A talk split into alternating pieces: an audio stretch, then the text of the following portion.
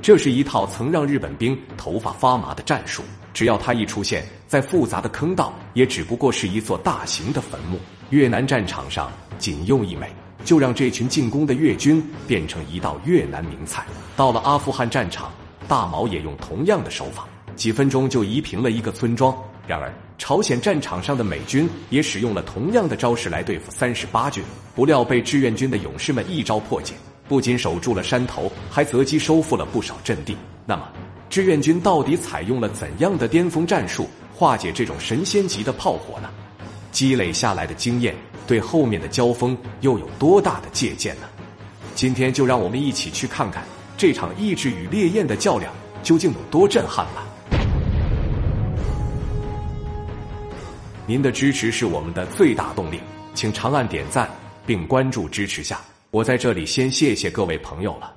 前面我们讲到。偷袭不成的美军再次用回李奇微那套四平八稳的磁性战术，一时间，美二十四师骑兵一师、美三师英军的两个旅外加一个希腊营，将被靠汉江的三十八军围了个水泄不通。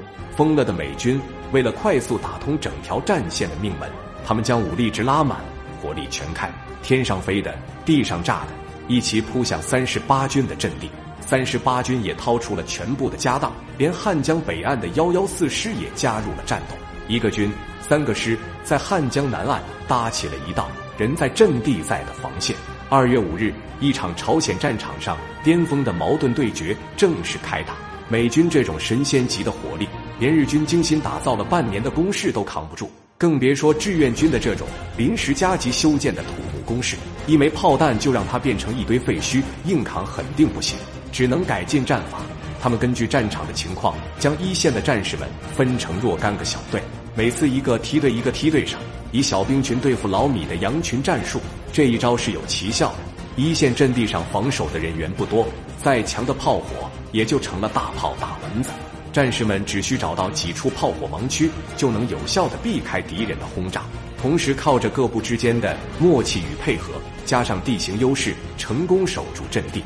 更让美军意想不到的是，就是在如此悬殊的兵力与火力优势下，背水一战的三十八军还时不时的打出几个反击，从他们的手中夺回阵地。二月十日晚，一支仅有二十六人的突击队，他们上交个人物品，留好遗书，换上美军的军装后，离开阵地，穿过前线，利用伪装冲进美三师一个连防守的五八四高地，打了美军一个措手不及，仅用了十几分钟，就将这个连赶下了山头。